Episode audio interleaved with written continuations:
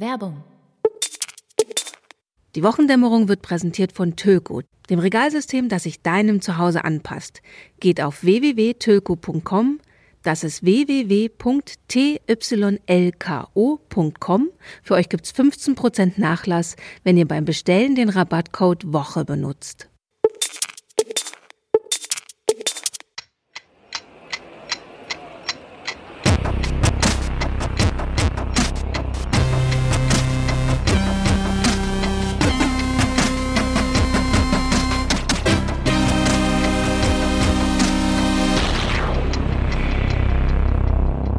Willkommen zur Wochendämmerung vom 9. August 2019 mit Holger Klein. Und Katrin Rönecke. Und ich habe einige Tipps bekommen zum Thema, wie kann man eigentlich klimafreundlich reisen. Wir hatten ja festgestellt, es gibt kein Portal, wo man sagt, ich möchte jetzt von Berlin nach Cork zum Beispiel. Dann gibt man mhm. das ein und das Portal wirft einem den kürzesten und günstigsten Weg raus, wie man da hinkommt. Also so. kürzest und günstigst ähm, im Sinne von klimaschonend. Also ja, jetzt nicht mit, mit dem Fliegen. Google, Google Flights. Ne? Ja, genau. ja, ja, genau. Nee, klimafreundlich. Ne? Ja. Also ist ja das Oberstichwort. Und tatsächlich haben sehr viele Hörerinnen und Hörer, und dafür möchte ich mich sehr bedanken, einfach Tipps geschrieben, wie sie das machen. Und sehr oft fiel dabei der Name Gleisnost. Gleisnost? Ja was ich schon mal einen sehr schön. lustigen Namen finde. Das ist ein Reisebüro in, ich glaube, Freiburg.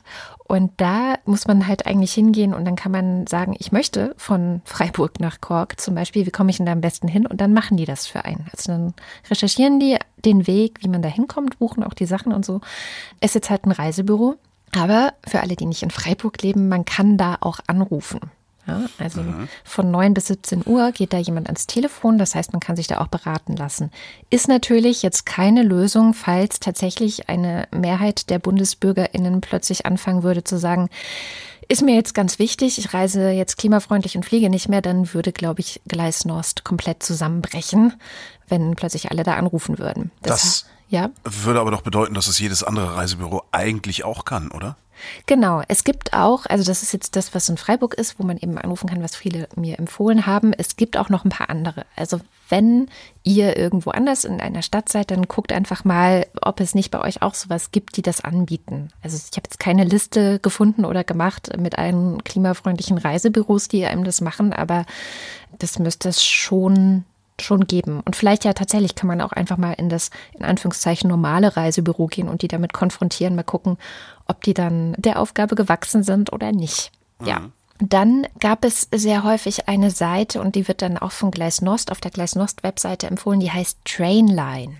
Die haben sehr viele empfohlen, ist allerdings ja so ein bisschen mit, mit Einschränkungen zu genießen. Also man kann dort zum Beispiel finden, wie ich jetzt von Berlin nach London St. Pancras komme ich habe da so ein anschauliches Beispiel gemacht, habe gedacht, okay, ich fahre jetzt einfach am 10. September nochmal dahin und geguckt, ähm, was da so die günstigsten Züge sind. Und bei Trainline war die Hinfahrt dann, ich habe eine Bankart 50, muss man dazu sagen, Bankart 50 zweite Klasse, für 196,50 zu haben und dann, wenn ich jetzt zwei Wochen in London geblieben wäre und dann zurückfahren wollen würde, die Rückfahrt für 204,95 Euro, also zusammen 400 Euro etwa. Dann habe ich die Feuerprobe gemacht und geguckt, was würde es denn kosten, wenn ich das auf dieser Seite bei der Bahn die ich auch erst hinterher entdeckt habe, die man aber ganz einfach findet, wenn man in die Suchmaschine eingibt Bahn und London, geguckt, was würde es denn da kosten? Und tatsächlich ist es bei der Bahn über 50 Euro billiger. Das heißt, mhm. Trainline, das mir empfohlen wurde, um eben günstigste Züge und so zu finden, hat gar nicht die günstigsten Züge. Da würde ich mich nicht drauf verlassen. Und man kommt auch nicht weiter. Also wenn ich jetzt von London noch nach Cork wollen würde, könnte mir Trainline auch nicht helfen, weil sie nämlich die britischen Bahnen und die irischen Bahnen gar nicht inklusive haben. Und es endet auch in andere Richtungen plötzlich. Also sie sind nicht komplett so. Mhm. Dann gab es eine Seite namens loco2.com, also loco 2.com. Das Motto von denen ist mit dem Bus und Zug durch Europa. Auch da habe ich den Test gemacht. Berlin-London. 10. September, 24. zurück. Und tatsächlich haben die dann den günstigsten Preis gefunden. Also der auch bei Aber der Bahn. Aber dafür fährst du dann auch Flixbus, ne? Nee, nee, das ist die Bahn. Also es Okay. ist dann wirklich die Bahnverbindung mit Okay. dem Eurostar. Es ist die gleiche Verbindung wie mit der Bahn. Man fährt nicht Flixbus. Man kann auch sagen, ich möchte nicht Bus fahren. Interessant ist aber, dass es tatsächlich auch eine Busfahrt dann anzeigt von Ja. äh, Berlin nach London, die äh, mehr als einen Tag dauert. Aber das finde ich auch eher unattraktiv. Aber die ist tatsächlich das günstigste Angebot dann. Ja, 25 Stunden zwar, mit, äh, aber für 117 Euro. Das ist okay, ne? Äh, Weiß ich nicht. Ich weiß nicht, wie CO2, also geht, das geht ja, geht ja um CO2-Emissionen vermeiden und ich weiß nicht, wie das beim Bus ist. Wie viel besser oder schlechter als ein Flugzeug, der Zug oder ein Auto ein Bus ist, weiß ich gar nicht. Ich war mal sehr überrascht, weil ich genau das auch nachgeguckt habe. Es gibt ja diese Tabellen, in denen man das dann so sieht. Und tatsächlich ist ein Bus klimafreundlicher als die Bahn. Ach. Ja, zumindest im Durchschnitt. Also der Durchschnitt der Busse ist klimafreundlicher als Ja, ja, der Durchschnitt also- der Bahn. Wir kennen das, kann man jetzt nicht Kann man ja nur und so. durchschnittlich machen. Aber ja. genau. Ja, und dann habe ich nochmal den Vergleich gemacht. Wie ist es mit der billigsten Airline, die ich finden kann? Und also wir, wir erinnern uns, es sind 300, äh, was war es, 350 etwa mit der Bahn. Bahncard 50. Zwei Kinder nehme ich auch noch mit übrigens. Das ist ja immer die Voraussetzung. Und die günstigste Airline bringt mich für 645 nach Cork. Gut, äh, stimmt. Ich habe jetzt natürlich Cork und London verglichen. Was natürlich ein Fehler war. Was natürlich ein Fehler war, aber was ich auch gefunden habe, und zwar auf loco2.com, es gibt einen Tarif, der heißt Sail Rail. Das ist ein Angebot, was einen Zug von London mit einer Fähre nach Irland verknüpft für sehr wenig Geld, also so um die 50 Euro. Und ähm, wenn ich das noch dazu rechne, zu den 350 Euro, die ich jetzt gebraucht habe bis nach Cork, bin ich immer noch unter dem Preis der Flugreise. Du hast mich mittlerweile verloren, ehrlich gesagt. Äh, nochmal, wie war das? Du kommst für weniger als mit dem Flug. Nee, nochmal.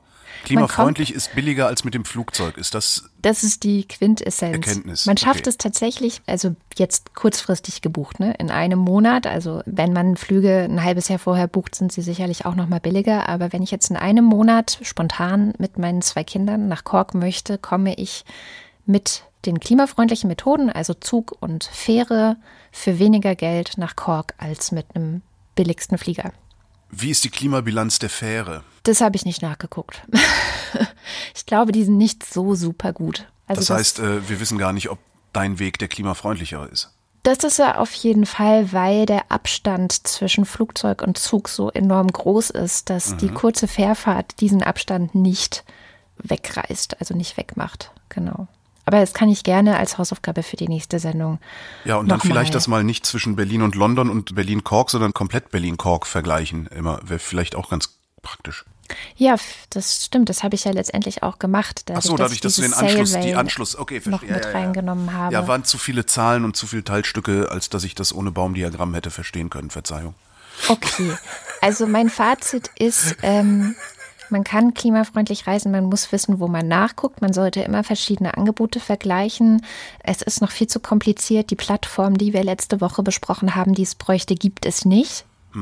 Also es gibt viele nette Hinweise, aber das, was zum Beispiel gar nicht geht, ist, wie komme ich von hier nach Griechenland oder so. Also das finde ich, das gibt es einfach nicht. Niemand bietet dir dann einfach diese Reise an. Ja, niemand fragt diese Reise wahrscheinlich auch nach. Ne? Ja, genau, selbst bei Interrail. Ich habe bei Interrail dann auch noch mal geguckt, selbst da, das ist im Grunde diese Reise nicht. Also das ist ähm, alles sehr, sehr, sehr verbesserungswürdig. So, ich habe auch eine Reise unternommen. Ich war unterwegs und habe mich begeben in eine Stadt namens Jena. In Jena, da steht das Institut für Demokratie und Zivilgesellschaft. Dessen Chef ist der Soziologe Matthias Quent und der hat gerade ein Buch veröffentlicht mit dem Titel Wie die Rechten nach der Macht greifen und wie wir sie stoppen können. Ich glaube, du hast das gelesen. Ne? Also naja, zur Hälfte habe ich es geschafft. Zur Hälfte. So. Das Schöne daran ist ja, das ist nicht so eine trockene soziologische Studie, die äh, mit, mit 87 Tabellen und dich mit Zahlen zuscheißt, die sowieso niemand liest, sondern das ist eher so eine ganz gut lesbare Erzählung, die der da geschrieben hat, sozusagen ein Debattenbeitrag, allerdings fundiert, also statistisch fundierter Debattenbeitrag. Und was noch besser ist an diesem Buch ist, ich bin hingefahren und habe mit Matthias Quent geredet und habe ihn natürlich unter anderem auch gefragt, weil das ist ja immer so ein bisschen so ein Definitionsproblem, was denn eigentlich der Unterschied ist zwischen Rechtspopulismus, Rechtsextremismus und Rechtsradikalismus.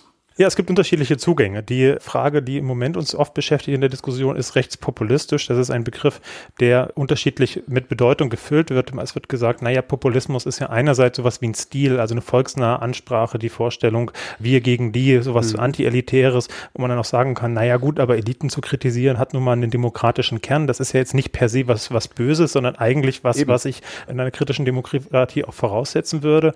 Dann gibt es die Vorstellung oder auch die Definition, die sagen, Jan-Werner Müller etwa, Rechtspopulismus ist die Vorstellung, es gibt ein reines Volk und es gibt die korrupten Eliten und das reine Volk hätte eine einheitliche Vorstellung.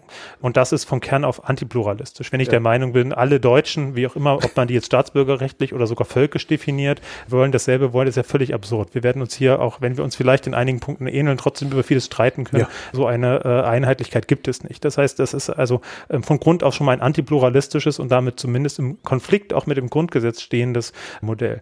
Aber der Begriff des Rechtspopulismus wird ja in der öffentlichen Debatte wie ein Containerbegriff benannt. Ja, da wird also alles Mögliche reingepackt, was man nicht so genau bezeichnen kann oder nicht so bezeichnen will.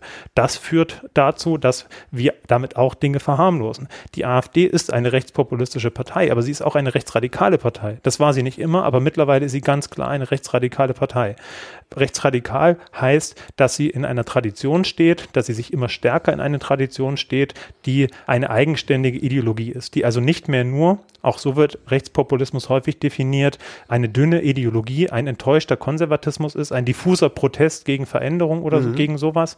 Auch das gibt es selbstverständlich. Das, so ist die AfD gestartet, aber nach ihren zwei Spaltungen, nach äh, den Krawallen in Chemnitz im vergangenen Jahre, hat sich immer mehr ein Flügel durchgesetzt, der völkisch-nationalistische Flügel, der nicht nur eine dünne Ideologie hat, sondern der eine ganz, ganz straffe Ideologie hat. Und das ist die straffe Ideologie der sogenannten konservativen Revolution der 1920er Jahre. In anderen Worten, das ist eine präfaschistische Ideologie, die sich dort durchgesetzt hat. Das ist antidemokratisch, das ist antiliberal, es ist nicht automatisch neonationalsozialistisch, da gibt es unterschiedliche Ideologiestränge und Ideologiegeschichten, mhm. aber der Begriff rechtspopulistisch ist verharmlosend. Noch zur Unterscheidung zu rechtsextrem. Das ist ja ein Begriff, den vor allem die Sicherheitsbehörden benutzen, die der Verfassungsschutz geprägt hat, äh, in den ähm, 70er Jahren in die Debatte eingebracht hat und der seitdem gesetzt ist. Er wird aber oft verbunden mit der Vorstellung, auch mit den medialen Klischees, ja, die weißen Schnürsenkel und die Springerstiefel, so läuft seit 20 Jahren fast keiner mehr rum. Nee. Aber äh, das Bild ist, ich finde es immer noch in Internetbeiträgen zu solchen Berichterstattungen. Das ist ein Begriff, der, naja, vor allem durch die Sicherheitsbehörden geprägt ist und der ein bisschen auch immer suggeriert, das wäre was, was mit unserer Gesellschaft gar nichts zu tun hat. Das ist was ganz ganz Extremes, das sind die genau. Ossis oder das sind die Jugendlichen, mhm. ähm, kann man sich schön von freisprechen. Ich benutze deswegen den Begriff des Rechtsradikalismus auch aus einer soziologischen Perspektive, um zu zeigen, das, mit dem wir es zu tun haben, das ist nichts, was irgendwo am Rand passiert, sondern das ist etwas, was sich radikalisiert aus unserer Gesellschaft hinaus.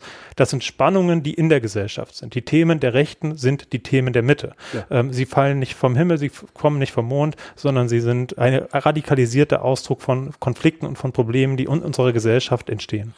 Fand ich äh, ganz wichtig, dass er sagte, ja, das ist halt eigentlich, also Rechtsextremismus ist eigentlich ein politischer Begriff, äh, der dem gar nicht gerecht wird, was wir da sehen. Ähm, das heißt, ich kann jetzt ganz wunderbar in Zukunft immer von Rechtsradikalen sprechen und kann das mhm. sogar begründen, was total gut tut irgendwie, weil man hat ja immer so ein bisschen das Populismus, radikal, extrem.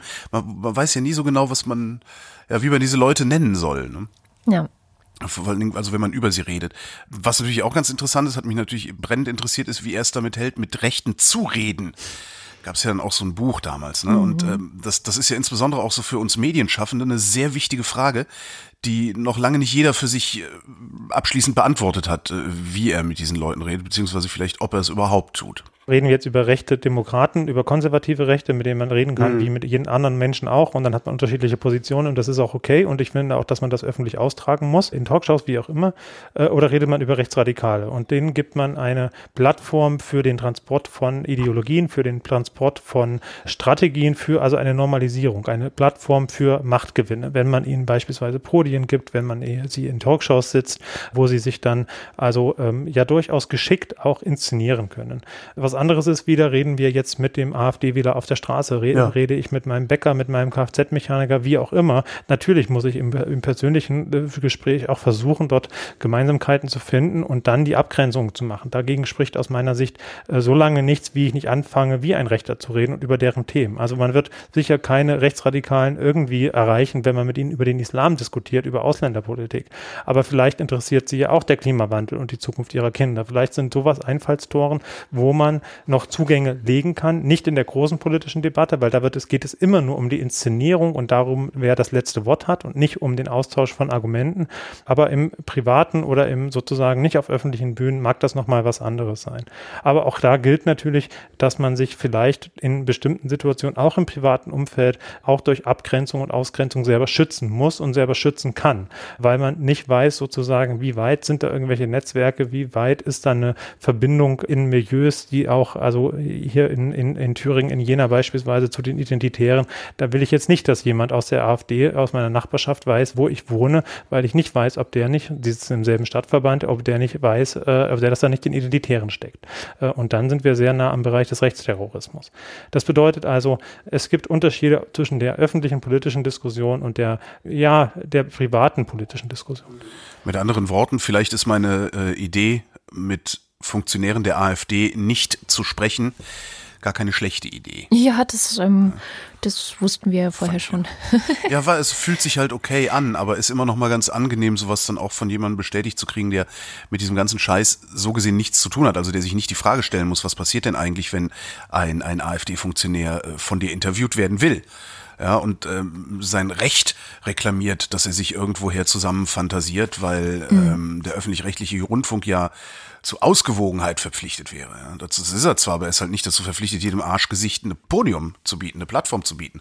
Also Plasberg ist nicht gezwungen, AfD-Leute ständig eine Bühne zu bieten da in seiner Sendung. Mhm. Das macht er schon freiwillig, also so ist das nicht. Ja, für die Klicks beziehungsweise Einschaltquote halt, ne? Ja, ich glaube, weil Plasberg ähm, eventuell ein AfD-Mann, aber mindestens so ein Werteunion-Typ ist. Also das ist meine feste Überzeugung dahinter. Wobei ich Plasberg persönlich nicht kenne, muss ich dazu sagen. Ich kenne nur sein Werk. Ja. Und das macht schon stark den Eindruck.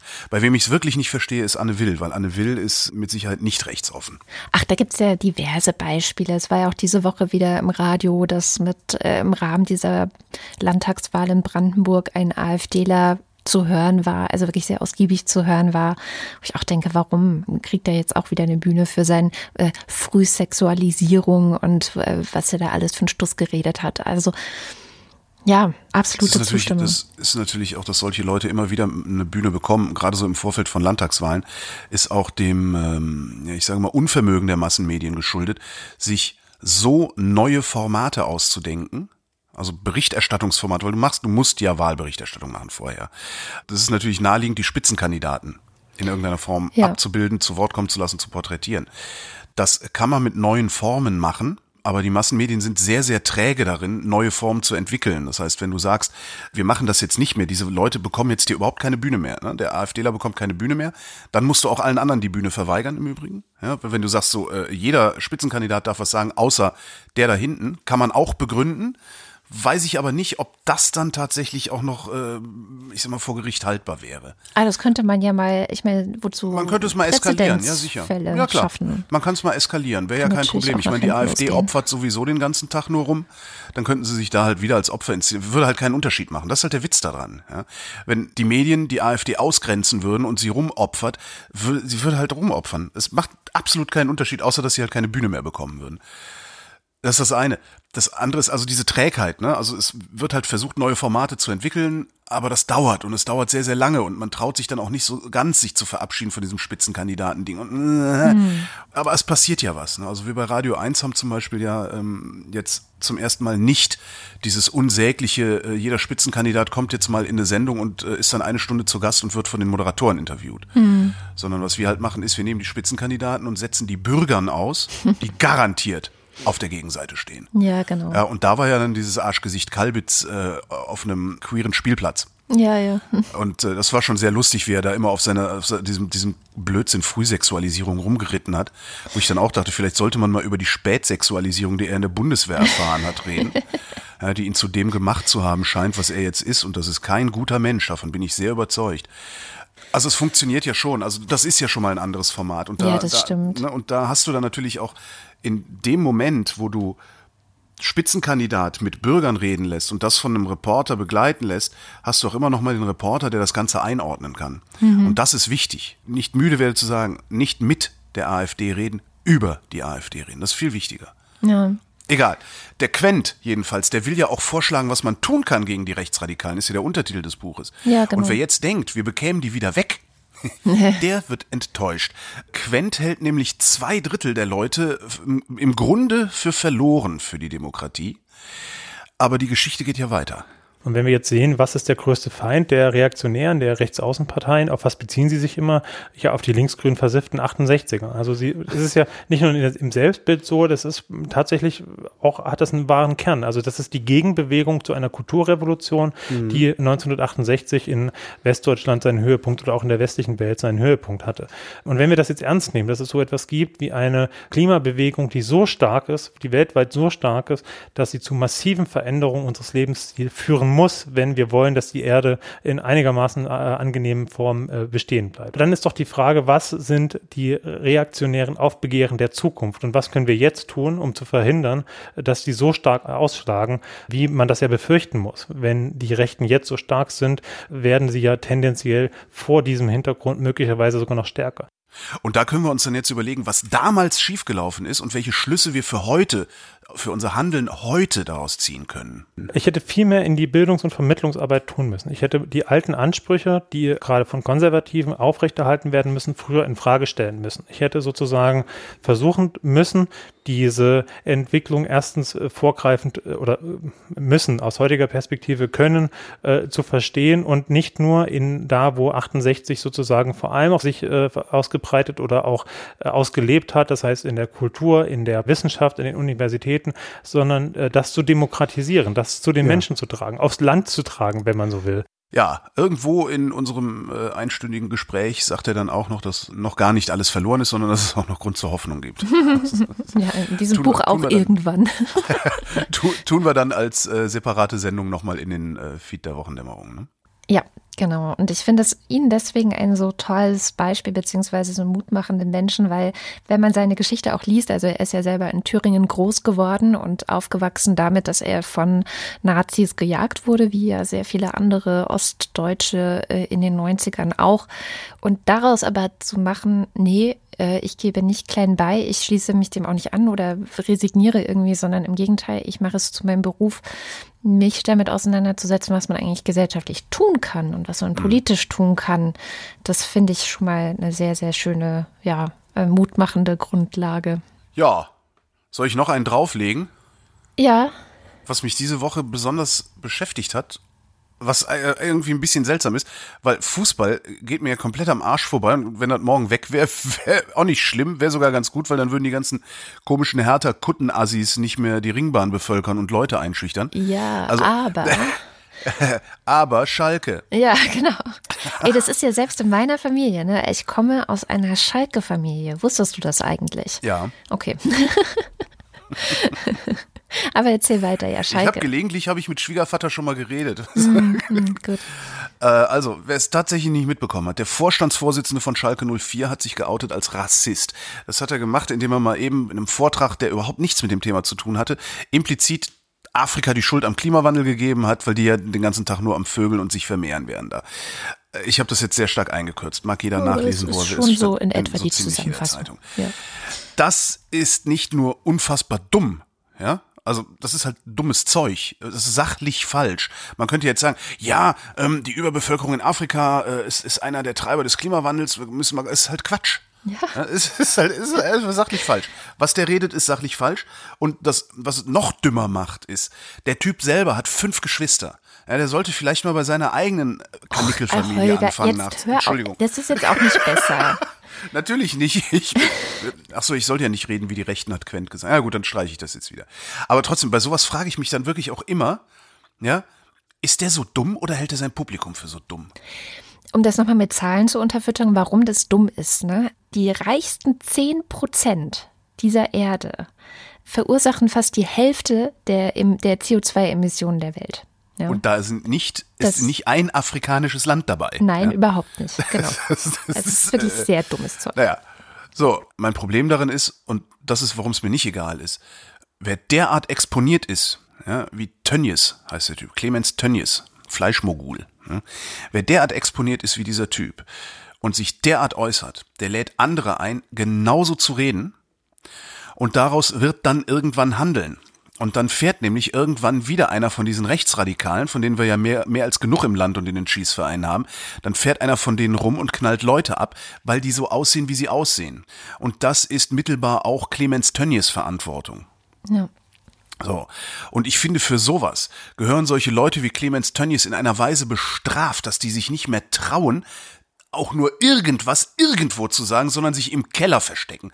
Ernsthaft, ich finde wirklich, solchen Leuten sollte eine derartige gesellschaftliche Ächtung entgegen, äh, entgegen, äh, du ach, weißt schon, die sollten so geächtet werden, dass sie gezwungen sind, über sich selbst nachzudenken, bevor sie überhaupt nur morgens auf die Straße gehen, um Brötchen zu holen. Und das Gegenteil passiert. Der Ehrenrat von Schalke hat gesagt, nein, das war nicht rassistisch, das war nur diskriminierend, was schon wieder dumm ist. Ja? Weil Rassismus ist die Denke, die zur diskriminierenden Handlung führt, jetzt mal in Kürze ausgedrückt. Das heißt, einer Diskriminierung geht immer eine, eine Form von Rassismus voraus, sage ich mal. Rassismus, es gibt jetzt natürlich so diese Vulgärdefinition für Rassismus. Ja, das ist, wenn man anderen zuschreibt, sie seien eine andere Rasse und sie dann darum diskriminiert. Da sind wir als moderne Gesellschaft schon ein bisschen weiter. Es gibt auch sowas wie Kulturrassismus, es gibt sowas wie ethnischen Rassismus und so weiter. Mag man sich die Definitionen durchlesen bei den Vereinten Nationen oder der Europäischen Union, die sind sehr modern und sehr umfassend. Jetzt hat Schalke natürlich ein Riesenproblem, weil Schalke ist eigentlich der Vorzeigeverein, wenn es um antirassistische Arbeit geht. Die haben äh, unglaublich gebufft und gebuckelt und haben die Faschos aus dem Stadion rausgekehrt. Und das haben sie richtig, richtig gut gemacht. Also du wirst äh, im, im Stadion von Schalke, also mit allen, mit denen ich geredet habe über dieses Thema, die sagen, du wirst im, im Schalker Stadion wirst du praktisch keinen Rassismus finden. Klar findest du da Rassisten, du findest da immer Leute, die irgendwie was gegen Schwatte haben oder so, aber die trauen sich nicht, das Maul aufzumachen. Und jetzt hat Schalke natürlich das Problem, dass dadurch, dass ihr Vorstandsvorsitzender sagt, naja, ist schon in Ordnung, es sein kann, dass sie sich eben doch trauen, das Maul aufzumachen. Das äh, könnte noch ein ganz interessanter Saisonstart werden demnächst. Mal gucken, was da passiert bei Schalke. Tönnies hat jetzt gesagt, er lässt sein Amt für drei Monate ruhen, was ich, äh, also ich finde das unmöglich. Also das ist auch feige. Ja. Also wie, naja, es ist vor einmal feige von Tönnies. Da muss man sich dann auch mal fragen, was, warum hast du das eigentlich nötig? Ja? Der Typ ist Milliardär. Ja. Warum hat er das da eigentlich nötig? Das ist das eine. Naja, das du andere weißt ist, ja. der Verein ist feige, weil Tönnies nämlich ein Kumpel von Schröder und Putin ist. Und wer ist der Sponsor von Schalke? Gazprom. Ich wollte gerade sagen, ah, Ja, ne? da, daher, ne? Follow the money. So. Und der Witz ist ja eigentlich, Tönnies, bei dem denke ich sowieso schon viel, viel länger, dass der unabhängig von seinem jetzt offenbar gewordenen Rassismus sowieso schon längst geächtet gehört. Der Typ ist so ein Riesenschlachthof-Milliardär, weißt du? Der beutet seine Leute, ist ein Ausbau, also eher nicht, der lässt ausbeuten durch Subunternehmer, weil so Typen machen sich die Hände ja nicht selber dreckig, das trauen die sich ja nicht. Ne? Ähm, da gab es vor ein paar Jahren mal in der Zeit ein Dossier, also ja immer der, der lange Bericht, das, das Long Read der, der Zeit, also ein Dossier über ähm, Tönnies, wie hieß das, König der Schweine, glaube ich, hieß das, ähm, wo sie mal die Arbeitsbedingungen recherchiert haben, die in solchen Schlachthöfen wie von Herrn Tönnies herrschen, beziehungsweise die Lebensbedingungen der Arbeiter in diesen Schlachthöfen. Ja? Ähm, und wenn man das gelesen hat, und das ist eigentlich der Witz, auf mich hat das diese Wirkung gehabt, mir war das eigentlich so, ja, Tierwohl und so, ja, mir waren Tiere immer so ein bisschen egal, weil ich denke so, ja, ich esse die halt, weil ich stärker bin und gut ist, ne, so. Nach diesem Artikel über die Arbeitsbedingungen am Schlachthof, das ist so, ich sag mal so, wenn man das gelesen hat, ne, dann ist das eigene Verhalten an der Fleischtheke ein sehr guter Gradmesser für das eigene Maß an Menschenverachtung. Weil so wie diese Leute behandelt werden, die dieses Billigfleisch zurechtschneiden und im Übrigen auch das Biofleisch, was wir im Discounter kaufen, das wird in denselben Schlachthöfen gemacht, unter denselben Bedingungen wird sowas verarbeitet. Wer angesichts der Arbeitsbedingungen dieser Menschen dieses Fleisch noch kaufen kann, der hat kein Problem mit Tierwohl, der hat ein Problem mit Menschenwohl.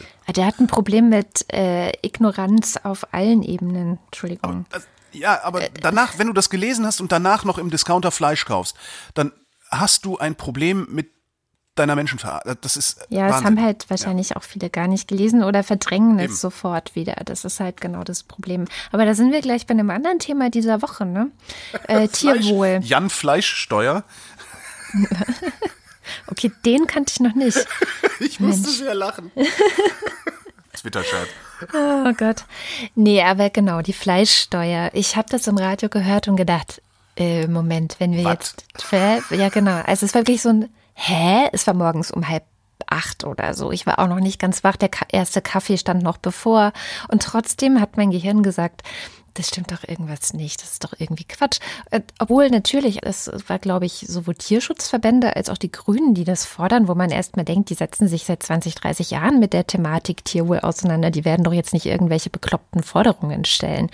Da geht's ja geht's doch nicht um Tierwohl, oder? Geht's um CO2? Ja, nein, es ging ums Tierwohl, das Argument, das Tierwohl zu erhöhen. Und ich dachte sofort, wenn die jetzt wirklich den Preis für Fleisch um diese besagten sieben Prozent erhöhen, wird sich für das Tierwohl daraus überhaupt gar nichts tun. Weil natürlich alle, die irgendwie Fleisch herstellen, Fleisch verkaufen, in diesem ganzen Zirkel der Massentierhaltung involviert sind, werden das auf den Verbraucher umlegen und fertig. Also sie werden ganz genau wie bisher versuchen, mit den wenigsten Mitteleinsatz die größten Ergebnisse zu liefern, wie es eben im Kapitalismus der Fall ist. Fertig. So. Dazu ist er ja da, ne? Ja, dazu ist er ja da. Und solange die Politik nicht gleichzeitig Regeln einführt zum Tierwohl, wird gar nichts passieren zum Tierwohl. Und ich habe dazu auf Facebook dann diskutiert. Soll man ja eigentlich nicht machen, ne? Die schöne Lebenszeit. Aber ähm, das war insofern ganz interessant, weil sich dann zwei Bäuerinnen meldeten, die zum Beispiel mit mir diskutieren wollten, was ich denn eigentlich unter Massentierhaltung verstehe. Wo ich immer schon so ein bisschen hellhörig werde, weil ich denke, aha, du fühlst dich zwar irgendwie angesprochen, möchtest dann aber zerreden, was eigentlich Massentierhaltung ist. Also sie versuchten mir weiszumachen, es gäbe da ja gar keine Definition und Tierwohl, das Tierwohl sei ja das eine, aber so ne, Betriebe wie sie müssten ja auch ganze Familien ernähren und deswegen ist es natürlich wichtig, dass jetzt irgendwie nicht das Einkommen einbricht und so weiter und so fort. Also es ist so eine ganz, also wir haben lange hin und her diskutiert, bis ich irgendwann dachte, okay, wir drehen uns hier im Kreis und wir finden einfach nicht zusammen. Ich bin einerseits sehr dankbar, dass Sie so diese Perspektive von einigen Bäuerinnen und Bauern eingebracht haben und andererseits hat es mich auch so ein bisschen ratlos zurückgelassen, weil ich dachte, hm, also wir haben ja schon nur zwei Prozent oder so überhaupt von Deutschen, die in der Landwirtschaft arbeiten. Äh, Wir haben ein Höfesterben, das heißt, es sind immer weniger Menschen, die sich darum kümmern.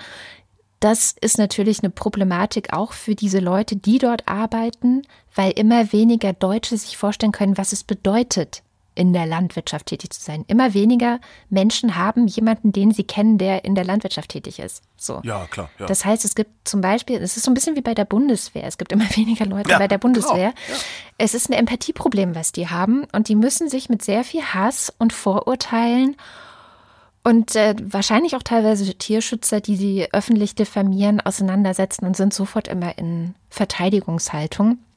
Und das macht es aber sehr schwer, tatsächliche Verbesserungen überhaupt mit denen zu diskutieren. Diese ganze Problematik, ich bin tatsächlich der Überzeugung, kann man nur politisch lösen.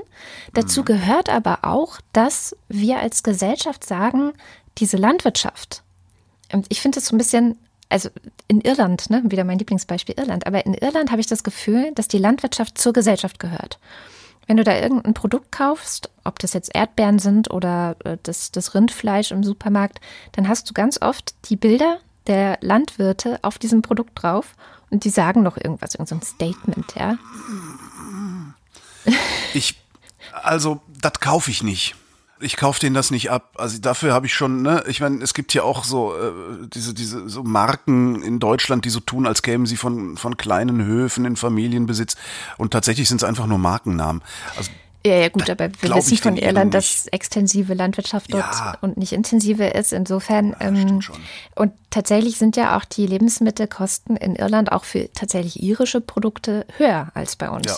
Also die zahlen einfach mehr für ihr Essen, die zahlen mehr für ihr Fleisch auch, das dann aber eben auch automatisch, ne, nicht deswegen. Also sie haben halt keine intensive Landwirtschaft.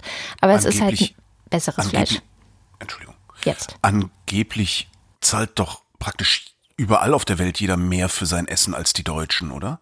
Da kenne ich aber auch gar keine Zahlen. Das ist so eine so ein Mem, das sich seit vielen Jahren irgendwie immer wieder erzählt und man liest es immer wieder, aber ich weiß überhaupt nicht, ob das stimmt. Mhm. Dass die Deutschen am wenigsten für, für, für ihr Essen ausgeben. Wobei, wenn ich so in deutsche Lebensmittel oder deutsche Discounter und Supermärkte gucke und im Ausland gucke, würde ich sagen, ja, stimmt. Ja, also, also anekdotische Evidenz auf jeden Fall. Genau, und bei Irland kenne ich tatsächlich die direkten ja. Vergleichszahlen. Das ist einfach eine höhere mhm. Lebenshaltungskosten, äh, beziehungsweise höhere Lebensmittelkosten, die sie da haben. Aber was du sagtest, das kann man nur politisch lösen. Das ist ja sowieso so ein Problem unserer Zeit.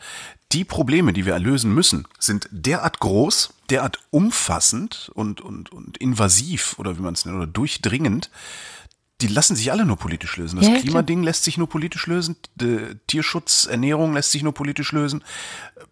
You name it, es lässt sich alles nur noch politisch lösen. Die individuelle Konsumentscheidung hat kaum noch Auswirkungen. Das ist echt krass. Also, und ja, wenn es Auswirkungen hat, dann zu langsam. Ja, Genau, klar, beziehungsweise der Konsum in Deutschland ist natürlich, es gibt diesen großen Konsumdruck, dass ich total viele Leute kenne, die halt als erstes bei den Lebensmitteln sparen. Mhm. Ja, es ist einfach ein, ein, schlechter Anreiz. Und ich glaube, wenn man die Idee, Fleisch zum Beispiel teurer zu machen, ist ja keine schlechte. Aber nee, gar nicht. Äh, die Frage ist halt, wie machst du das? Und wenn ja. du, wenn du jetzt hergehst und sagst, wir machen das, indem wir bestimmte Voraussetzungen auf den Höfen schaffen und sagen, das Fleisch muss jetzt so produziert werden, ja, in Anlehnung sowohl an Tierwohl, und da gibt es genug Beispiele, die das seit Jahrzehnten erproben, Naturland, Biohöfe und so weiter, und aber auch ähm, in Rücksichtnahme auf das Klima. Auch da sind die Biohöfe wahrscheinlich Vorreiter. Ähm, alleine schon, weil sie weniger, weniger Tiere ja, haben. Genau.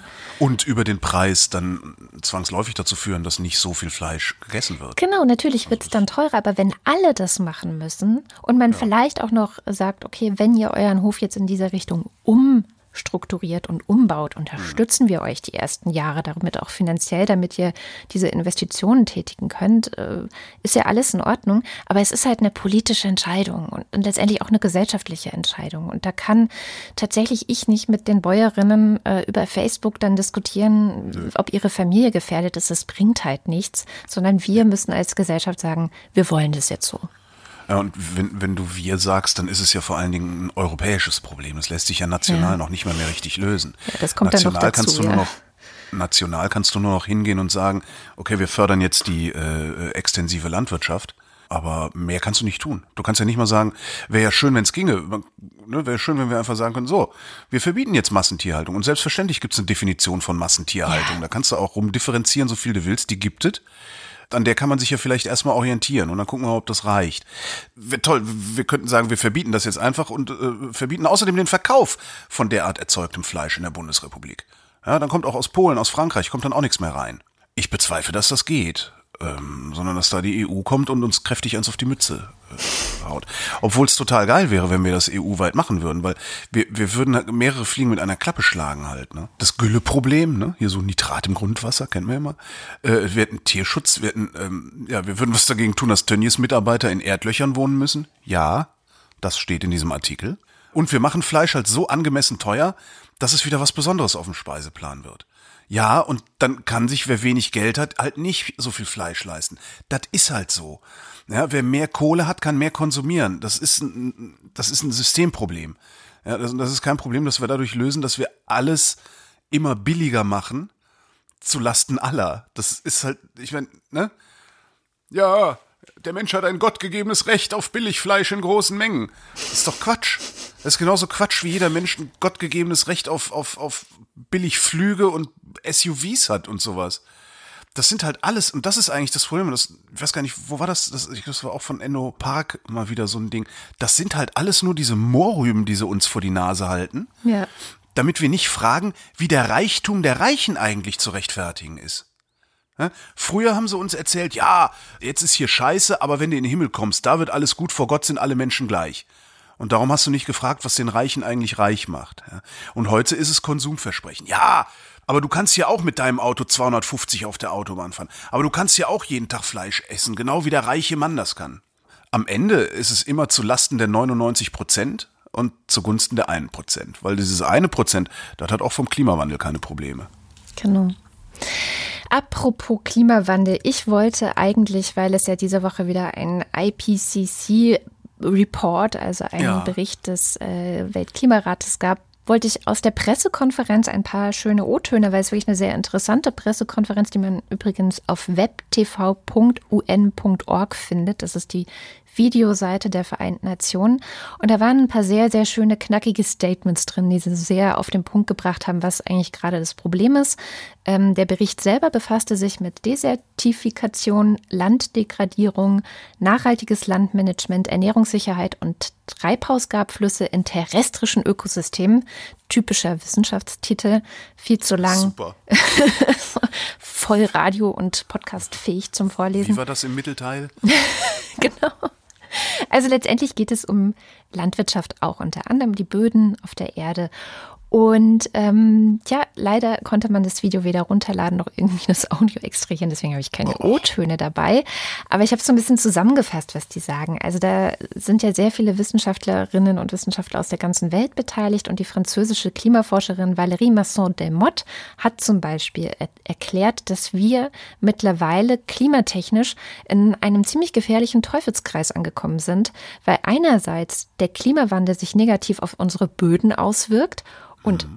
umgekehrt die Art und Weise, wie wir mit unseren Böden umgehen, den Klimawandel wiederum verstärkt. Also es ist so ein sich gegenseitig bedingen. Dann gibt es Panmao Chai, ein wenn ich das, ich weiß nicht, ob ich es richtig ausgesprochen habe, ein Klimatologe der Nanjing-Universität, der hat zusammengefasst, dass Hitzewellen, Dürren, Starkniederschläge und so weiter, wir kennen es aus Deutschland ja dieses Jahr auch wieder, dass die sich immer mehr häufen werden, dass die immer intensiver werden und dass das auch zu mehr Wassermangel in den einen Regionen und Waldbrände in anderen Regionen der Welt führen wird und eben auch die Permafrostböden immer stärker auftauen, wenn sich das Klima erwärmt. Und auch hier wieder dieser Teufelskreis wenn die Böden sich erwärmen, können sie weniger CO2 aufnehmen. Das heißt, das Ganze verschärft sich immer weiter und er sagt eben, die Auswirkungen, die Hauptauswirkungen, warum uns alle das was angeht, ist, dass, dass die Preise für alles Mögliche, also gerade vor allem landwirtschaftliche Produkte und Ernährung in die Höhe treibt und dass sich insgesamt die Ernährung der Menschen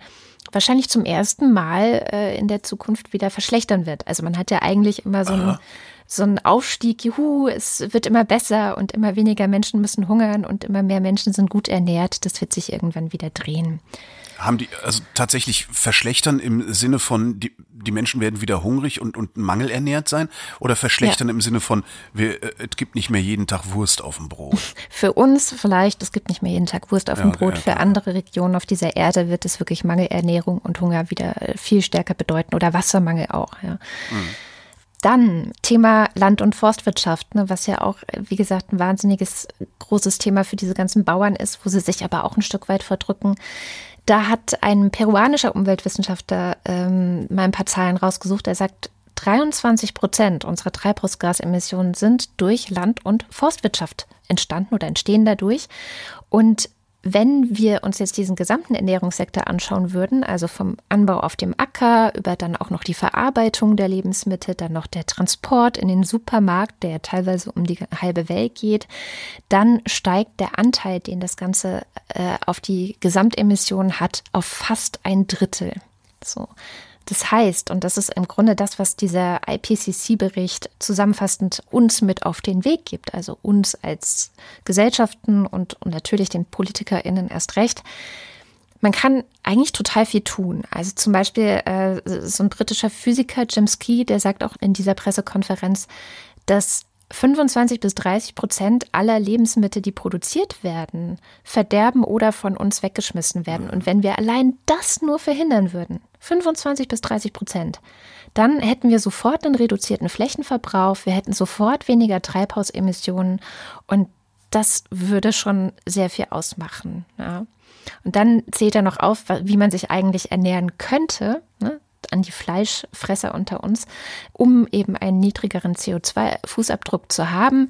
Da wäre halt viel Getreide, Nüsse ja. und Gemüse äh, einfach ja. die gesündere Alternative auch noch dazu. Vegetarische Ernährung ist, ist äh, ja klar, ist CO2-sparend. Ich meine, ein Kilo Schwein macht so viel CO2 wie zehn Kilo Kartoffeln. Ja. Darf man nie vergessen. ein Kilo Rind macht so viel CO2 wie drei Kilo Schwein. So. Mhm, kann man dann sich den Ja, Rest auch 30, ausrechnen. ein, ein, ein Kilo Rind sind 30 Kilo Kartoffeln. Das muss man sich mal, also CO2-Bilanz. Genau. Und Hans Pörtner, das war der Deutsche, ähm, der äh, da beigetragen hat, der hat im Grunde zusammengefasst, wir können sehr viel tun, aber je früher wir anfangen, desto besser. Also eigentlich wäre es besser gewesen, gestern anzufangen, also eigentlich vor 30 Jahren. Aber er sagt eben auch, naja, haben wir nicht, aber dann bitte heute, also jetzt so. Weil je später wir anfangen, was zu ändern, desto teurer wird es eben. Also das ist eben auch eine dieser Dinge, die Sie äh, in diesem Bericht ganz stark hervorstellen. Sie sagen, es wird teurer. Und zwar für jeden Einzelnen. Es sagen ja, es sagen ja alle, die sich damit auskennen. Das ist der, der eigentliche Witz an der Sache. Alle, die sich mit diesem ganzen Klimathema auskennen, sagen, es wird teuer, wenn wir nichts unternehmen. Die einzigen, die das bestreiten, sind so Pfeifen wie Christian Lindner und was es da sonst alles noch so rechts der Mitte gibt, die äh, weiter ihre Autos und also das ja die Normalitären, wie wir ja seit Scheible wissen. Ja, genau. Das ist, das macht mich auch so ein bisschen irre. Äh, Irgendwie, und dann diskutiert man immer noch mit irgendwelchen Flachpfeifen auf dem Campingplatz darüber, dass klimafreundliches Verhalten zu teuer wäre. Ich frage mich wirklich, was ist mit diesen Leuten? Ja, was heißt, was, brauche ich mich ja nicht zu fragen, ich weiß ja, was mit denen ist. Ja, also ich verlinke das ganze Video, das kann man sich dann anschauen und sich ein bisschen deprimieren lassen. Es gab auch ähm, auf der Webseite des Deutschlandfunks, äh, die ja auch einige Interviews zum Thema gemacht haben, eine ganz interessante Zusammenfassung dazu. Einfach so eine stichpunktartige Zusammenfassung, was diese Leute alle gesagt haben. So wer nur drei Minuten Zeit zum Lesen hat, kann sich das reinziehen. Kurz in Italien ist Regierungskrise. Ähm, Salvini von der Lega, das sind die Rechtsextremen bei denen, äh, versucht jetzt nach der Macht zu greifen, weil die Umfragewerte von denen bei 36 Prozent liegen. Ähm, die regieren ja zusammen mit dieser Clown-Partei Cinque Stelle die noch die meisten Abgeordneten haben. Salvini lässt jetzt die Regierung platzen ähm, über ein Misstrauensvotum in der Hoffnung, dass er danach die stärkste Fraktion stellt und den Ministerpräsidenten von Italien, der dann natürlich er selbst ist. Wir gucken mal, was draus wird. Ähm, die Neuwahlen sind wahrscheinlich im Oktober dann erst und werden ausgelöst durch einen Misstrauensantrag. Noch einen habe ich. Ein Finanzinvestor hat die Firma gekauft, die Dixie-Klos äh, herstellt und aufstellt. Ach, Das heißt, auf dem Festival werden dann in Zukunft zu wenige davon stehen. Die werden noch seltener geleert, wenn überhaupt. Werden nie wieder repariert und am Ende zahlen die Steuerzahler die Entsorgung der ganzen Scheiße. Also eigentlich nichts anderes als jetzt. Von daher vielleicht ein ganz guter Deal. oh Mann. Oh, Und jetzt kommt's. Erinnerst du dich, dass im April, äh, die Israelis, die haben noch eine Raumsonde hochgeschossen im April. Stimmt. Mondsonde, ja, die ist abgestürzt irgendwo. Bereshit hieß die. Ist abgestürzt bei, beim Landeanflug. So. Und was jetzt an Bord dieser Raumsonde waren Wasserbären. Äh, Das sind Kleinstlebewesen, also kleiner als ein Millimeter, ja, sind extrem widerstandsfähig. ähm, Die überleben extreme Strahlung, extreme Hitze, Oh extreme Gott. Kälte und können Jahrzehnte ohne Nahrung überlegen. Oh was Gott, sie allerdings waren an, also fangen Horrorfilme an, ne? Was, was, sie, was sie allerdings waren, ist, ähm, sie waren getrocknet. Also die, die haben sie getrocknet, also dem, ne, dehydriert die Viecher und dadurch sind die in so einen Ruhezustand versetzt worden. So, jetzt, ich zitiere, dass die Bärtierchen auf dem Mond auch wieder erwachen, ist jedoch unter den dort herrschenden Bedingungen quasi unmöglich. Quasi unmöglich. Ne?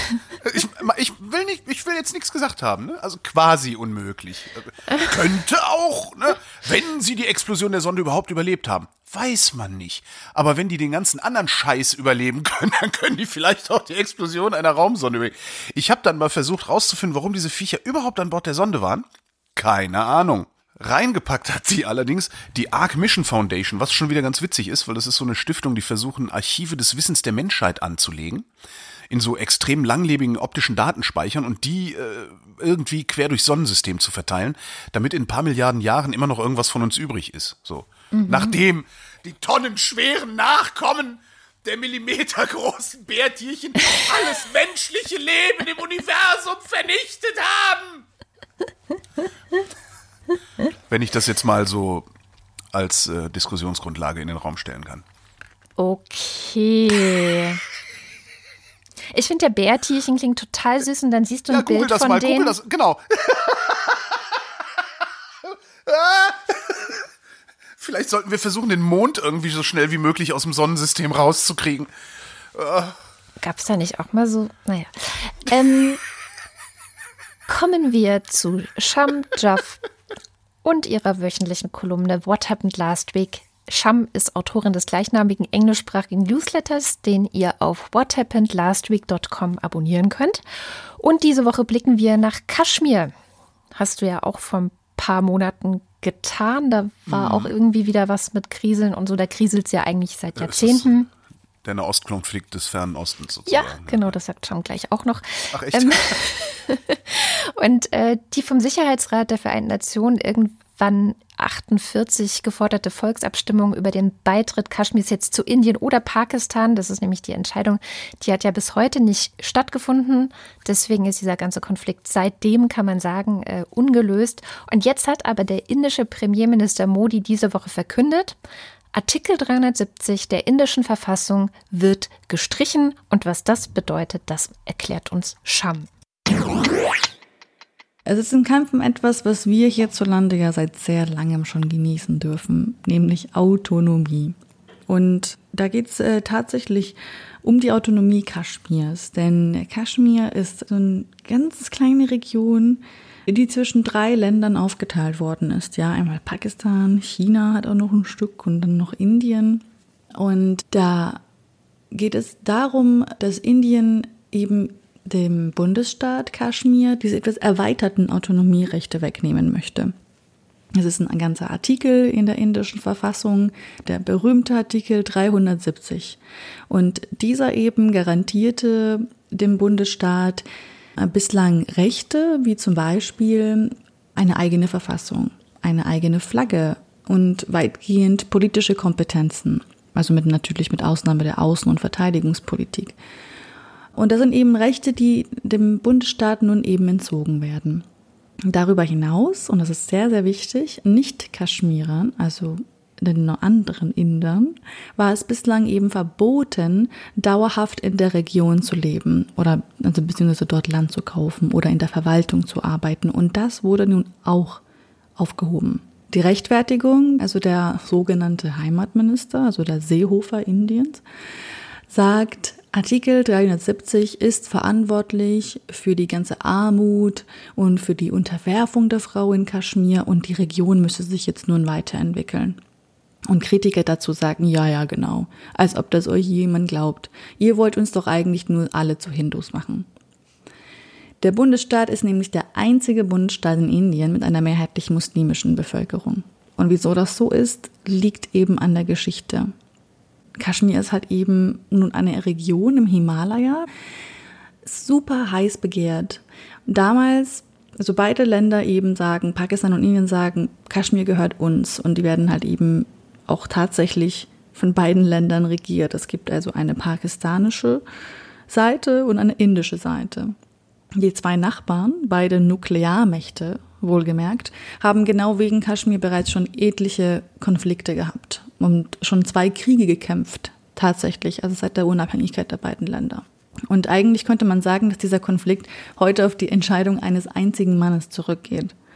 Denn als damals äh, die britische Kolonialmacht sich 1947 so ein bisschen zurückzog, wurde dann der indische Subkontinent aufgeteilt, also einmal Indien und einmal Pakistan. Und dass jetzt aber Kaschmir gesagt hat, hm, wir wollen uns jetzt doch irgendwie Indien anschließen, das geht zurück auf den Herrn Hari Singh, der Maharaja damals, also der, der regierende Fürst, der die Frage zu entscheiden hatte, war nämlich Hindu und hat gesagt, na gut, dann, dann gehen wir halt zum hinduistischen Indien. Und seitdem halt eben herrscht so ein Konflikt, weil Pakistan dieses Ergebnis einfach nicht akzeptiert und versucht irgendwie sich auch mit, mit China so ein bisschen zu verstehen, weil ein weiterer Teil des Himalaya-Gebiets gehört zu China und das funktioniert noch nicht so richtig. Pakistan hat ja gesagt, sie werden das nicht ak akzeptieren, so wie Indien das gemacht hat. Was denkst du? Was, was wird als nächstes passieren? Also es bleibt auf jeden Fall sehr spannend. Also man hat, also Indien weiß, dass das, was es gemacht hat, ein sehr, hm, sagen wir mal so, ein sehr selbstbewusster Schritt ist. Man hat sehr vieles jetzt nun provoziert. Es hat dazu geführt, dass hm, nun sogar jetzt schon die einzige Zugverbindung zwischen den beiden Ländern gekippt wurde. Pakistan hat sogar seine diplomatischen Beziehungen auf It's complicated gestellt und äh, den Handel erst einmal eingestellt. Und Indien versteht das Ganze schon, aber auch irgendwie nicht wirklich. Wenn ich sage, Indien weiß schon irgendwie, was es gemacht hat, nämlich, also man weiß zum Beispiel, dass jetzt seit Sonntagabend diese sieben Millionen Inder, um die wir hier eigentlich reden, ja, was ja eigentlich echt interessant ist, dass so viel ähm, Konflikt herrscht um eine Region, in der nur sie, nur in Anführungsstrichen sieben Millionen Inder leben, dass eben diese sieben Millionen äh, Inder ohne Internet gerade sind, ohne Zugang zum Fernsehen. Sie können auch nicht irgendwie telefonieren, sie dürfen sich auch nicht versammeln. Und es sind jetzt Hunderttausende indische Soldaten in die Region geschickt worden. Pakistans Premierminister möchte das auf jeden Fall zum UN-Sicherheitsrat bringen. Er möchte die ganze Sache am Internationalen Strafgerichtshof nochmal diskutieren. Und naja, jeder macht sich gerade Sorgen, weil es sind, das sind Atommächte und das ist auch einer dieser Großkonflikte unserer Gegenwart, auch wenn es so wenig internationale Aufmerksamkeit bekommt. Aber es ist schon vergleichbar mit dem ungelösten Israel-Palästinenser-Problem. Vielleicht noch ein ganz kleiner Lichtblick. Also es gibt auch Stimmen in der indischen Bevölkerung, also indische Rechtsexperten, die sagen, vielleicht könnte das noch gestoppt werden, also gerichtlich weil sie der äh, Meinung sind, dass das tatsächlich sehr, sehr illegal ist, was äh, Indien da beschlossen hat. Ja, vielleicht gibt es ja noch Hoffnung, aber es bleibt auf jeden Fall sehr spannend.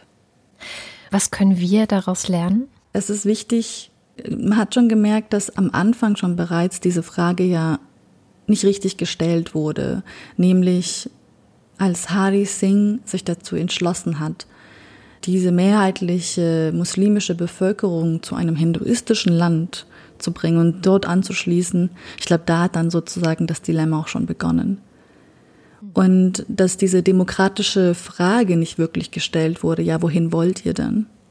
Das ist auf jeden Fall etwas, woraus wir vielleicht auch heute in der Gegenwart ein bisschen lernen können. Also Stichwort Brexit und Referendum. Vielen herzlichen Dank und wir hören uns nächste Woche wieder. Bis nächste Woche. Ähm, was man, was sie, glaube ich, vergessen hat zu erwähnen, ist ähm, sehr wichtig, ist Kaschmir natürlich für die Wasserversorgung Pakistans. Ähm, wer Kaschmir kontrolliert, kontrolliert im Zweifelsfall oder im Konfliktfall die Wasserversorgung Pakistans, zumindest weite Teile der Wasserversorgung mm. Pakistans, weil der Indus da oben entspringt, beziehungsweise durch Kaschmir durchfließt. Und äh, wenn du den staust oder vergiftest oder was auch immer äh, im Krieg die Leute sich für einen Scheiß einfallen lassen, dann hat Pakistan ein Riesenproblem. Also das heißt, der ähm, Konflikt ist eigentlich, also im Wesentlichen ein Konflikt um Wasser. Ja. Zumindest vordergründig, wenn du so willst. Vordergründig. Das natürlich, dass da, dass da dieses Religionsding da hinten dran hängt, ist ja klar. Also das war ja bei der Teilung Indiens eh äh, ja. Vielleicht keine so geile Idee. Genau. Ja, etwas ausführlicher wird Scham das dann auch nochmal im nächsten, also Montag erscheinenden What Happened Last Week Newsletter ähm, ausbreiten. Sie hat jetzt erstmal ihre indische Leserinnenschaft gefragt, ob sie ihr Meinungsartikel und, und auch Einschätzungen zu der ganzen Situation zuschicken können, die sie dann übers Wochenende lesen und dann ja zusammenstellen wird. Hm. Ja. Im Grunde sind wir auch schon wieder am Ende der Sendung. Ich wollte eigentlich noch einen äh, kurzen Blick nach El Paso werfen, weil das ja auch eine der großen Nachrichten und auch entsetzlichen Nachrichten dieser Woche war, wo ähm, ein Schütze sich bemüßigt fühlte, würde ich mal sagen, in der texanischen Grenzstadt, ja, das, was man wahrscheinlich White Supremacy und auch dieses Ganze, was ja bei uns auch, ähm, wie man bei Quent nachlesen kann, eine Rolle spielt, so diese Umvolkung und wir werden überrannt und so. Also der hat ja, der Täter, der dort 20, über 20 Menschen erschossen hat, hat ja so ein Manifest auch verbreitet, wie es rechte Täter häufig tun. Ein rassistisches Manifest, in dem er ähm, offensichtlich auch diese Tat versuchte zu rechtfertigen mit, ja, rassistische Motive im Grunde. El Paso ist eine Stadt, in der 80 Prozent Menschen mit äh, hispanischen Wurzeln leben. Und was ich eigentlich zu dem ganzen Thema vortragen wollte, war ein offener Brief, den äh, die El Paso Times veröffentlicht hat an Präsident Donald Trump. Donald Trump ist nämlich nach diesem ganzen Geschehnis ähm, auch nach El Paso gereist, wurde dafür von sehr vielen Seiten kritisiert. Ich glaube, ihr hattet das ja auch äh, diese Woche im Radio. Ja, wir haben, mit einem, wir haben mit einem Typen telefoniert, der in, ein Deutscher, der in El Paso eine Wurstbraterei betreibt seit 15 Jahren. Ja, und der hat halt gesagt, ja, der ist absolut unwillkommen hier. Genau. Der braucht eigentlich gar nicht zu kommen. Und was er behauptet, dass es da unten alles so wahnsinnig kriminell ist, stimmt halt auch nicht. Äh, El Paso und Juarez wären eigentlich total friedlich. Da würde halt auch nicht mehr passieren als überall anders auch. Genau. Und ähm, ja, und dieser Brief ist aber so lang, dass ich den jetzt nicht vorlese, sondern den verlinken wir einfach. Zusammenfassend kann man sagen, ist er wahnsinnig. Also er ist nicht so, kommen Sie nicht hierher, ähm, Sie sind hier nicht erwünscht, sondern er ist, also er versucht zu zeigen, was El Paso eigentlich ist, nämlich eine Stadt, in der eine sehr tiefe Tradition des Miteinanders, also des Miteinanderlebens der verschiedenen Kulturen, der Hispanics, äh, der, der US-Amerikaner, ähm, vorherrscht, eine sehr friedliche Stadt. Und dort werden dann so ein paar Beispiele aufgezählt, woran man sehen kann, was für eine tolle Stadt das eigentlich ist, nämlich ähm, einerseits, dass direkt nach dem diese, diese Massenschießerei dort stattgefunden hat, die Leute Schlange standen, um Blut spenden zu können hm. für die Leute, die in den Krankenhäusern liegen. Und zwar in größter Hitze in der Schlange standen. Und zwar so viele Leute, dass die Helfer es gar nicht geschafft haben, irgendwie das ganze Blut ähm, damit irgendwie zurechtzukommen. Dann gibt es einen, äh, der aufgeführt wird, Chris Grant. Chris Grant war dabei, als der Schütze äh, eben diese Tat begangen hat. Und der Schütze hat ihn kurz anvisiert, ist dann über ihn hinweggegangen, um andere zu treffen und auf andere zu schießen. Und Chris Grant ist dann nicht etwa, wie ich es wahrscheinlich tatsächlich gemacht hätte, er hat sich nicht etwa umgedreht und ist davongerannt, sondern er hat sich eine Flasche Wasser geschnappt und nach dem Schützen geworfen, der ihn dann doch auch ähm, nicht erschossen hat, aber der dann nach ihm geschossen hat. Also er hat in Kauf genommen, selber verletzt zu werden, um eben andere zu schützen. Und davon stehen eben ganz viele Beispiele in diesem Brief, ähm, der wahnsinnig berührend auch ist, wie im Grunde dieses, dieses falsche Missverständnis, das ja von Donald Trump, muss man ja einfach ganz klar sagen, ähm, auch mitvertreten wird, ja, dass Menschen, die aus Südamerika kommen, ähm, Invasoren seien. Entschuldigung, aber also was heißt denn mitvertreten? Wäre Donald Trump nicht Präsident der Vereinigten Staaten, wäre das so nicht passiert. Genau. Ja, das ist Donald Trump und nur Donald Trump, der diese Hetze seit ein paar Jahren verbreitet über seinen Twitter-Account und natürlich die Anhänger von Donald Trump, die sich jetzt legitimiert fühlen durch das Verhalten ihres Präsidenten, genau solche Dinge zu machen. Genau. Ja, ich meine, es gibt eine es gibt einen wunderbaren Mitschnitt von einer Rede, wo Donald Trump sagt, ja, was machen wir mit den ganzen Einwohnern? Einer aus dem Publikum schreit, shoot them, und Trump fällt nichts Besseres ein, als zu lachen. Donald Trump ist verantwortlich dafür. Unter anderem. Und das kommt in diesem Brief auch hervor, ähm, nicht nur Donald Trump, sondern auch so Leute wie Jeff Sessions, der ehemalige äh, Generalstaatsanwalt und Justizminister der USA. Ja, aber diese ganzen Freaks, die gäbe es überhaupt nicht, wenn oh. Trump nicht Präsident wäre. Ja, das ist ein ziemlich normaler Republikaner. Also der wäre vielleicht auch unter einem anderen republikanischen Präsident irgendwas geworden. Aber der hat tatsächlich ja auch solche Sachen verbreitet wie El Paso sei Ground Zero im Grunde ja. für, für die USA und sozusagen die Frontlinie, wo äh, der große Kampf äh, stattfindet gegen diese Invasion. Und genau, es ist die Politik des Präsidenten und dieser Brief sagt ihm ganz klar Nein. Also das, was Sie und auch Ihre Politiker über unsere Stadt verbreiten, das stimmt nicht. Das ist nicht unsere Stadt. Und das ist eigentlich die Stärke diese, dieses Briefes, zu zeigen, was für eine tolle Stadt das ist und wie toll Menschen dort zusammenleben seit Jahrzehnten in Frieden und dann kommt irgendein weißer Mann aus einer anderen texanischen Stadt, der wirklich einfach nur Rassismus im ja. Kopf hat und ähm, macht diesen gesamten Frieden kaputt. Also eigentlich wäre es ein tolles Beispiel für gelingendes Zusammenleben. Und es wird dabei immer so hingestellt, als sei dort irgendwie, ja, nur Chaos und. Und um das mal auch nochmal nach Europa beziehungsweise in die Bundesrepublik zu spielen, das, was da passiert, ist das, was die AfD als Fernziel ihrer Politik gerne hätte. Eine gespaltene Gesellschaft, in der irgendwelche Lügengeschichten, irgendwelche Angstgeschichten, also es ist ja, was die, S die AfD macht, sagt Quent auch in äh, unserem Gespräch, der, das Einzige, was die AfD auf die Reihe kriegt, ist Dinge madig machen. Das, was die machen, die machen alles, wollen einem alles madig machen. Das ist alles, was diese Leute interessiert. Und das Ziel dessen ist, die Gesellschaft zu spalten. Und eine gespaltene Gesellschaft verhält sich so, wie die USA sich verhalten. Das sind nämlich schon länger eine gespaltene Gesellschaft. Und Trump hat den Graben jetzt endgültig auch noch mit brennendem Benzin gefüllt. Ja. Irgendwie. Und wenn wir nicht aufpassen hier in Europa und in Deutschland, dann wird uns sowas in der Art auch passieren. Ja, dass, dass dieser Politiker, äh, äh wie hieß er, Lübcke, dass, dass der erschossen wurde, das ist ein Ergebnis der Existenz der AfD in der öffentlichen Wahrnehmung. Dass irgendwie so ein Typ mit dem Auto rumfährt und einen Schwatten erschießen will, ist Ergebnis der Existenz der AfD in der Öffentlichkeit da kommt das alles her. So, und wenn, wenn es nicht eine politische Kräfte gäbe, die dann von den Medien auch noch normalisiert wären, sodass die ganzen Radikalen und Extremisten glauben, sie könnten jetzt langsam aus ihren Löchern rauskommen, weil das ja legitim wäre, was sie da machen, und sie ihre Schießereien ja im Namen einer schweigenden Mehrheit durchführen würden oder so. Äh, ich habe den Faden verloren, weil ich mich wieder so aufrege. Ja, aber du hast ja recht. Und deswegen war es mir auch wichtig, dass wir nochmal über dieses, äh, was da Wo passiert sind- ist, reden. Entschuldigung. Das ist doch, das ist doch unvorstellbar, dass wir, in, in was für Verhältnissen wir alleine in Deutschland schon wieder angekommen sind. Du fährst irgendwie durch, durch, durch Potsdam und da hängt, da hängen ein Plakat, da steht irgendwie, vollende die Wende. Ach, ich, ich wiederhole mich, was soll es, weiß ja eh jeder Bescheid. Es wird übrigens ein ganz interessantes Buch geben, beziehungsweise gibt es schon ein ganz interessantes Buch, im Moment leider nur auf Englisch, äh, das letzte Buch von Neil Stevenson. Das heißt Fall or Drudge in Hell und zeichnet so eine in 20 Jahren Utopie der Vereinigten Staaten von Amerika und alles, was ich bisher an Sekundärliteratur darüber gelesen habe, äh, ist so ein bisschen wie Grime. Nur in Evil. Ich glaube, ich habe ihn sogar schon auf meiner Wunschliste. Echt? Mal gucken. Ja, ja, ich bin da Ach, ich neulich lese ja auch so- drüber gestolpert. Ich lese ja so ungern Englisch, das strengt mich immer so an. Naja, Dann tue ich den jetzt auch mal auf meine Wunschliste. äh, es reicht doch, wenn wir ihn einmal haben. Ja, genau. Kauft mal bitte alle das Buch von Katrins Wunschliste weg, damit ich das lesen kann. Danke. Okay, ähm, ich denke, damit sind wir am Ende der Sendung Ja, angekommen. ich muss langsam auch weg. Wie immer am Ende der Sendung der Hinweis, dass wir ein vor allem durch Hörerinnen finanzierter Podcast sind. Heute lief auch ein kurzes Stück Werbung, aber das ist ja eher die Ausnahme bei uns.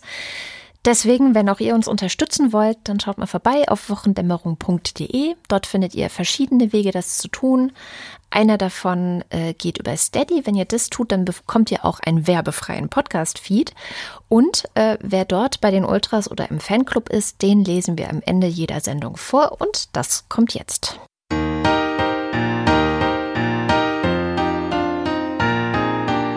Die Ultras, DNNS 1, Thomas Brandt, Marc Bremer, Oliver Delpi, Mattis Derjong, Reto Di Giotto Isolabella, Markus Dietz, Roger Eberling, Christopher Etzel, Erik Fröhlich, Benjamin Harnack, Norman Holz, Adrian Hönig, Katharina Höll, Caro Janasch, Matthias Johansen, J. Kästner, Moster Techi.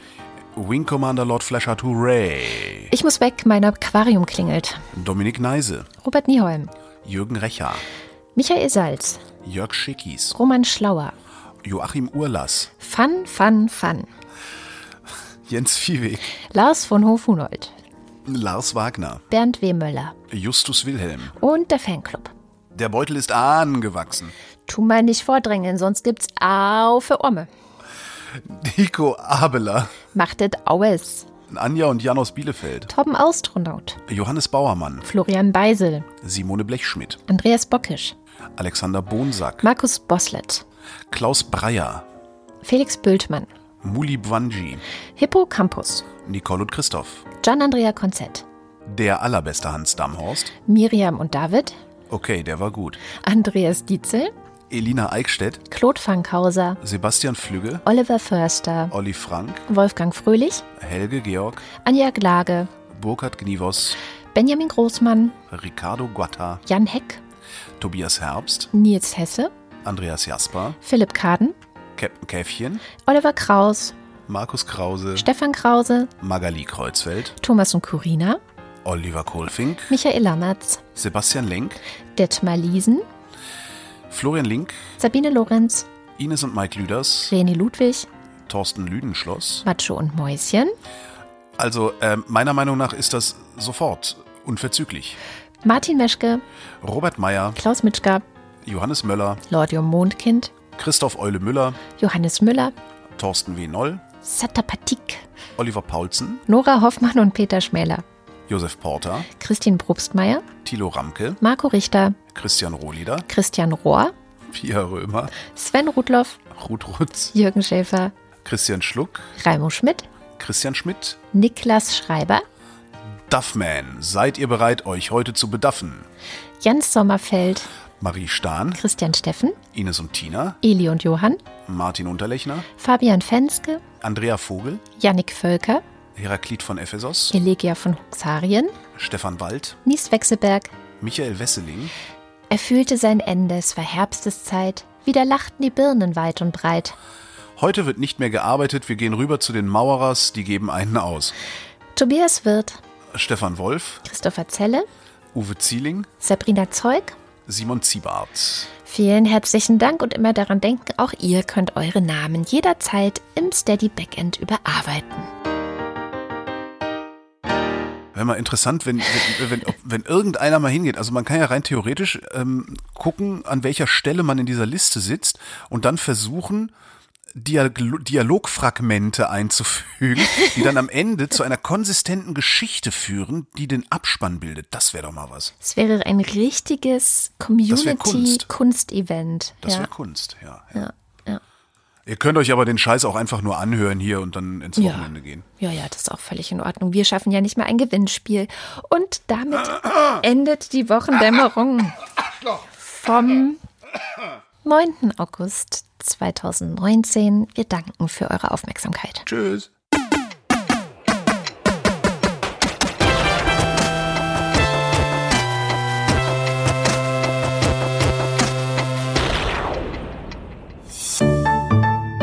Haus 1. Wir machen Podcasts.